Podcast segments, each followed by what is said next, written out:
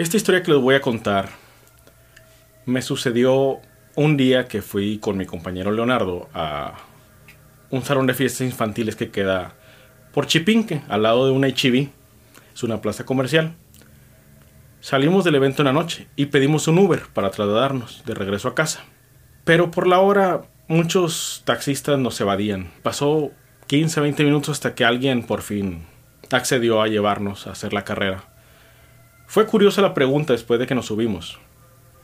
Leo, mi compañero, se subió en el copiloto y yo me fui en la parte de atrás porque yo me iba a bajar primero. El taxista dijo, por poco y no los llevo. Nos quedamos sorprendidos. ¿Por qué? Pensaba que lo íbamos a saltar.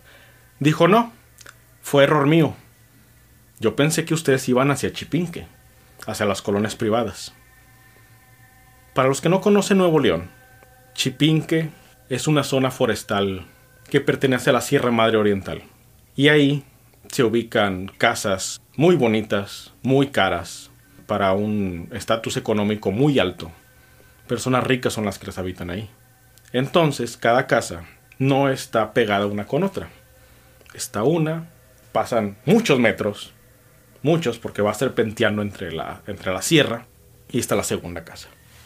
Y así, tienes vecinos cada ciertos minutos si vas en coche. Entonces nos contó este taxista que él ya no quería ir ahí. Yo dije, ¿por qué? Digo, si estás en Uber, las propinas pueden ser muy buenas porque la gente tiene dinero, pues en mi teoría es que te pueden dar una muy buena propina. Y dijo no. Y nos prosiguió a contar la siguiente historia.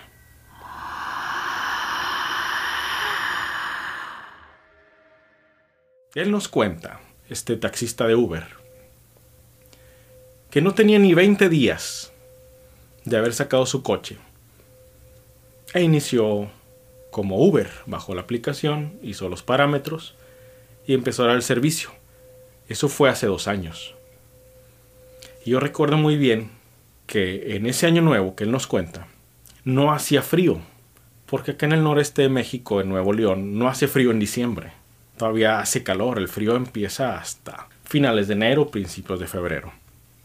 Entonces el taxista dijo, como yo he sacado apenas mi coche, debo de pagarlo, voy a trabajar en Año Nuevo. Nada más voy a pasar a las 10 de la noche con mi familia, convivo un rato y me lanzo a buscar clientes. Una de las carreras le tocó en Chipinque. Él siguiendo el GPS fue sorteando las laderas y se perdió. Aún con el GPS se perdió. Y daba vueltas y seguía y no daba. Ya harto el taxista porque me dijo, casi me pasé 30 minutos, pensé que me iban a cancelar. Se detiene en un, pedazo de terracería y decide marcar al cliente. Justo cuando estaba por marcar, entró una llamada. Era el cliente. El taxista sorprendió porque fue casi al mismo tiempo, sincronizados. Bueno, dice el taxista. En el momento en que escuchó la voz, sabía que algo andaba mal. El cliente era una mujer. Por la voz, una señora de avanzada edad. Una voz seca, lenta, sin vida.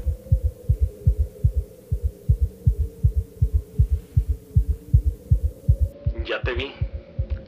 No te muevas de ahí, le dijo la señora. El taxista decía estoy en medio de la nada. No veo casas. Todo esto lo estaba pensando. ¿Dónde está? Se asoma al retrovisor. Y sí, se da cuenta que viene alguien caminando a lo lejos. Y el taxista más calmado dice, ok, ya viene mi cliente. Y él me dijo, la vi por el espejo retrovisor. Volteé a la aplicación para preparar la carrera y en escucho un portazo. Volteo y veo que la cliente se acaba de subir. Se me erizó la piel. Yo la vi muy lejos. Y él me dice, sí, ahí dice la advertencia en los espejos. Los objetos están más cerca de lo que creen. Pero él jura y perjura que estaba muy lejos. sin darle más importancia al asunto, arranca el coche y se va a lo que marca su, su aplicación. El taxista nos cuenta, como yo les había dicho, ese año nuevo, que para esto ya era la una de la mañana, hacía calor. Él andaba con una camisa formal pero con las mangas hasta los codos, con los vidrios abajo, para no gastar en el clima. En eso, la cliente, que por cierto traía un abrigo, que fue lo que mucho le llamó la atención, traía un abrigo, un abrigo fino, a lo que él me describe. Le da la siguiente orden. Sube las ventanas y prende la calefacción. El taxista se quedó extrañado. ¿Perdón? Sube las ventanas y prende la calefacción. Quiere que prenda el clima, el aire frío.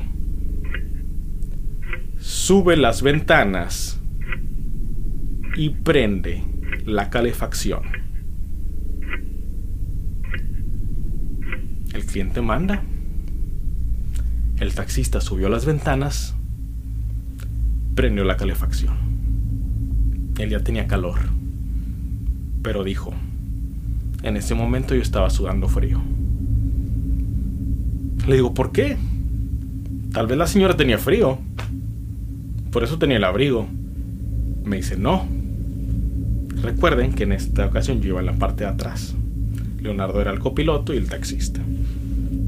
Él me mira a través del espejo retrovisor que está en el medio.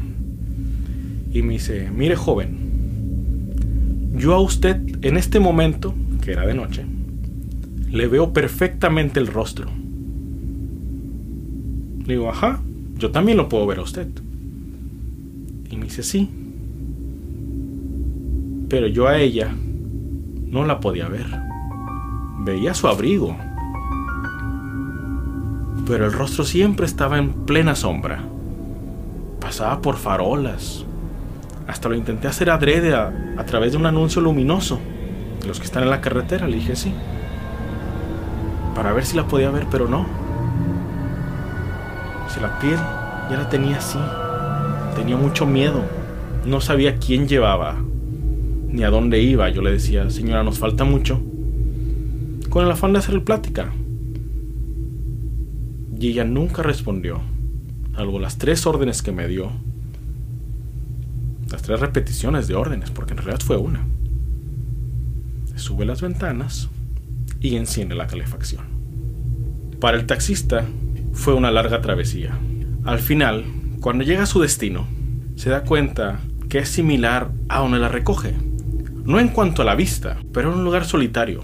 Al lado izquierdo tiene una casa con una reja una gran reja pesada. El taxista detiene la marcha y me dice, yo no quería voltear a verla. Trataba de verla de reojo, pero no quería girar la cara. Entonces, en donde hago el movimiento para dar finalizado al viaje en la plataforma, en la aplicación, la señora ya había salido. Inmediatamente volteo por el espejo retrovisor izquierdo para ver por dónde se va. Mi intención era escuchar la reja abrirse. Era un portón viejo, pesado. Probablemente iba a rechinar. Un perro ladrando quizá. Pero no. Solo silencio. Volteé al frente y no estaba. Volteé atrás y no estaba. Al otro lado, nada. Encendí el carro y me fui lo más rápido posible. lo más extraño de esta situación es que para aplicación de Uber, ese viaje nunca existió. El taxista tuvo carreras antes de la una de la mañana después de la 1.20, 1.25. Pero esa carrera en concreto no existió.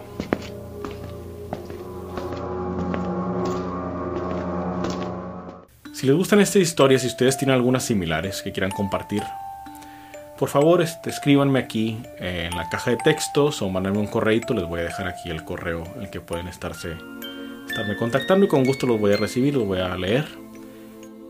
Y pues no me queda decirles que tengan una buena noche y espero que descansen.